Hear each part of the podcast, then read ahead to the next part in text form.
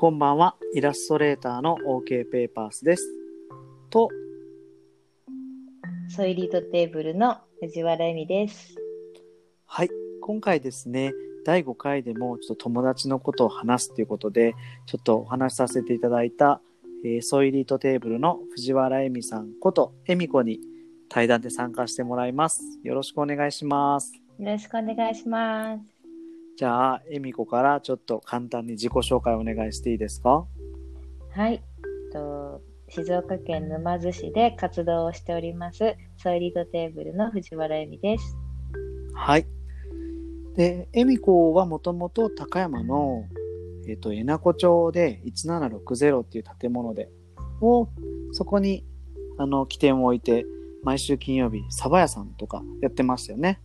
そうですね。はい。で、そこでランチの提供とかしたりしてたんですけど、で、沼津に戻って今ってどれぐらい経ったんだっけ？ちょうど10月の末で1年になります。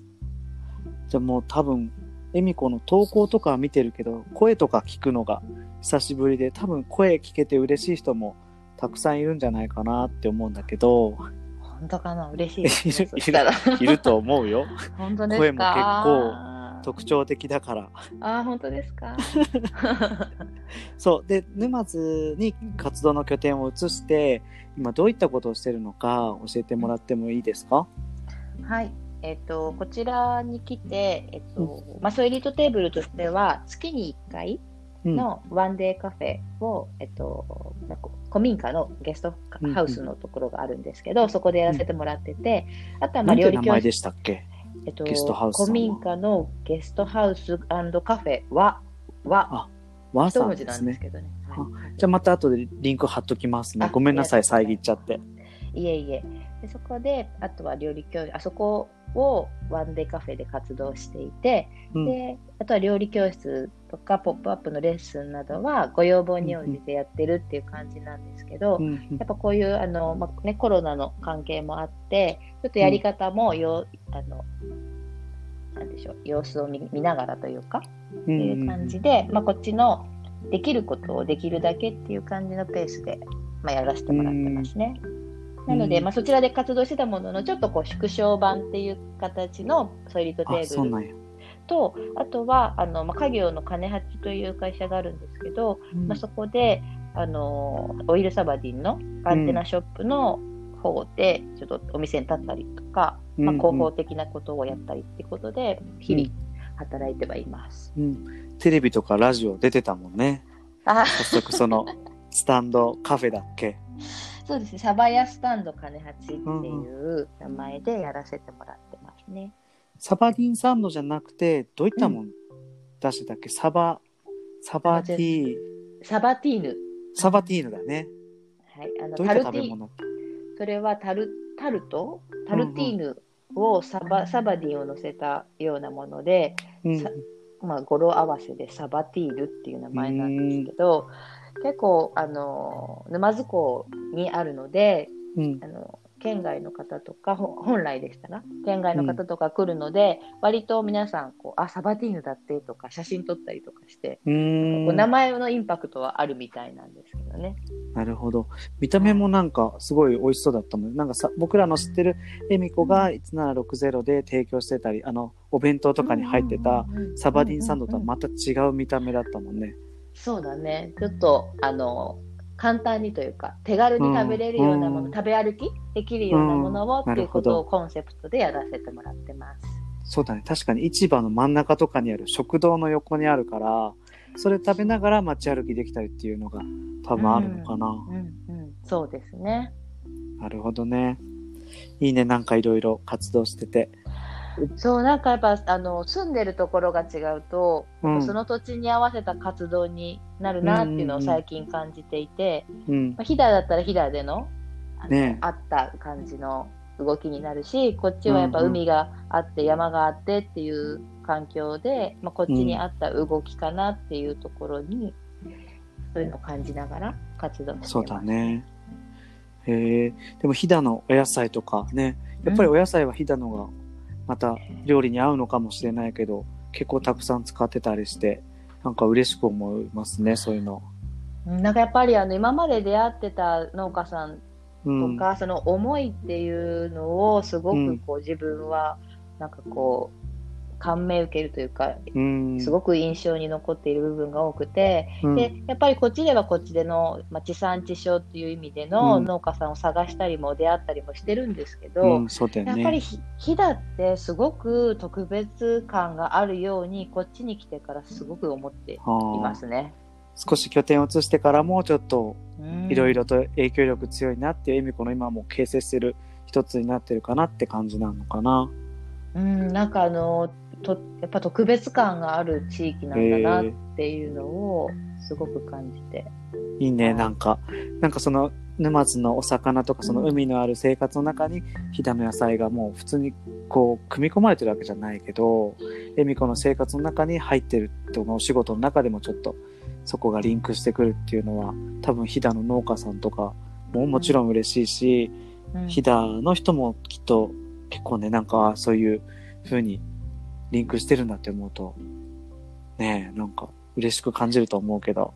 そうこっちのこっちの方でもっともっとなんか飛騨のうん。方たち、活動してる方たちが、まあ、うん。微力ながらじゃないですけど私が出会った人たちを伝えていきたいなみたいな思いはあって、なるうんでやっぱり伝える伝えるというかこれ美味しいんだよって言って渡したりこう話したりすると皆さんやっぱり興味を持ってたりするので、こうやってこう橋渡しじゃないけど私は私のいる拠点でできることができたらいいかななんていうふうに思いながらいいですね日々過ご。していますね。いいですね。時代に合ってます。もうあんまり場所が関係なくなってきてる時代になってるから。ね、ね。ね実際に行けることもこの後どうなってくるかわからないけど、うんうんうん、すごく、うん、いいなって思いますね。その考え方というか活動の仕方。ありがとうございいます。や そう普段ね、普段はねズーム飲みとかとかしてるから、ちょっとこんなかしこまった感じで喋ってない 照れ、ちょっと照れちゃうね、照れちゃうねね。まあこういうのもちょっとちょっとねたまにはあると刺激的でいいなと思うんだけど、そうで恵美子がねあのうん。沼津に帰ってまた生活の環境変わったりしたと思うんだけど、うん。今その家族たちと家族とか子供たちと過ごす中でちょっと大事にしてることとか、意識してることとかあったら聞いてもいいですか、そうですね。なんかやっぱりこう住む環境が違うのでうん。今までの自分だったりその生活スタイルっていうのをうん。やっぱそのいる場所に応じてこう変えていかなきゃいけないんじゃないかなっていうのはすごく感じているので、うん。それは沼津じゃなくても、うん。まあ、その自分が今置かれている環境と、うん。まあ、子どもたちの成長に合わせて、うん。まあ、自分ができることを精一杯っていう感じで全力で、まあね、子供に対してはすごく接してはいるけれどなん。せ体力が持たなかったりすると、そうだよね。自分もこう体力作りをしようっていう感じにもなったり、でもそれがリフレッシュになったりすることもあったりするのですぐ走るもんね恵美子は。こっち来てから走ランそうそうランニングをまあ日々やるようになったり、でもあれ走るとやっぱり、うんその身体的にもいいけどやっぱすごい今も言ってたけど心的にもすごいリフレッシュできるってことだよね。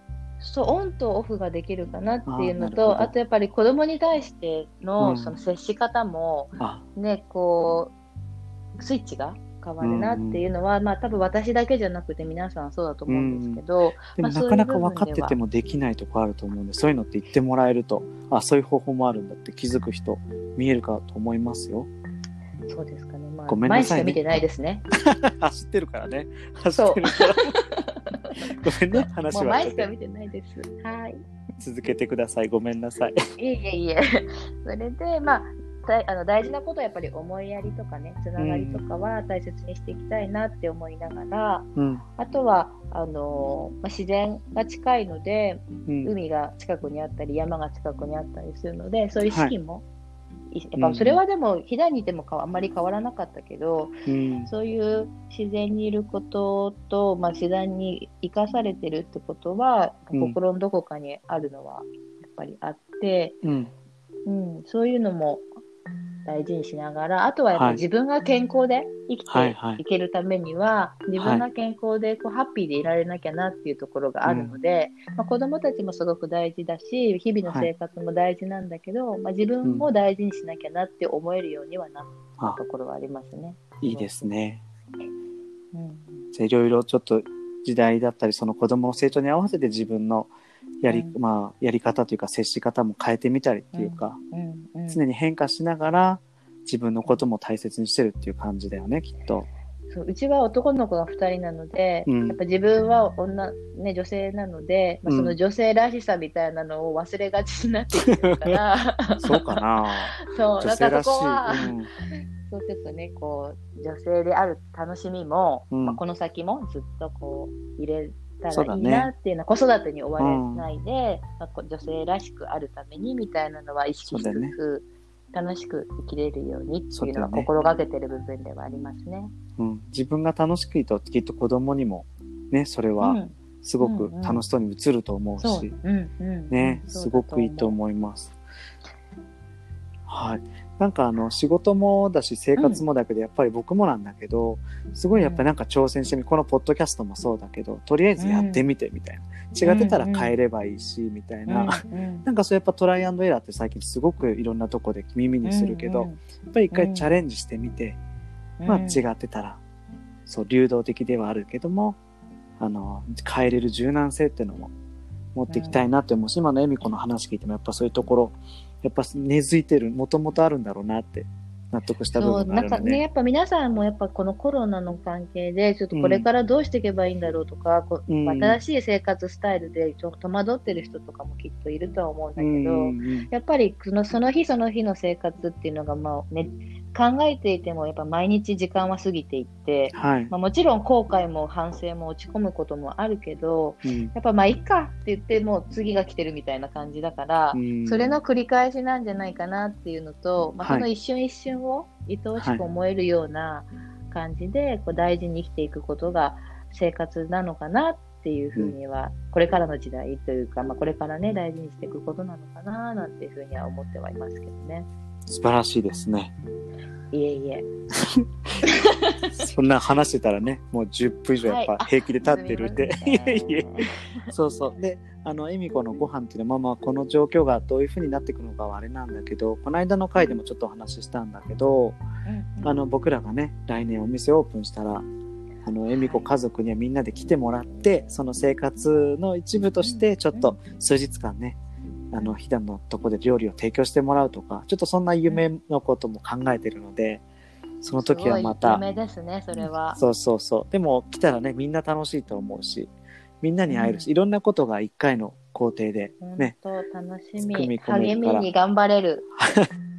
ね、がんあの頑張るって楽しんでね、やっていきましょう。あ私もそもしね、そっちに、そっちで、その、慶太郎くんのところでできることがあれば、うんこちらの情報がそちらで共有できるような、うんうん逆に今度ははい。できたりもすればいいな、なんていうふうにも思ってます。はい。ありがとうございます。じゃあ今日はこんな感じで。でこはいれ終わったら、えっと、恵美子とえ打ち上げですね。今度、ズーム飲み会、ズーム飲み。始まると思いますけど、ます一旦じゃあこの回はこれで終わらせていただきたいと思います。今日のゲストは、 Soileat table の藤原会美さん、えみこでした。ありがとありがとうございました。う。あはい。じゃあはい今日はこれで終わります。ありがとうございました。りがとうございました。終わりです。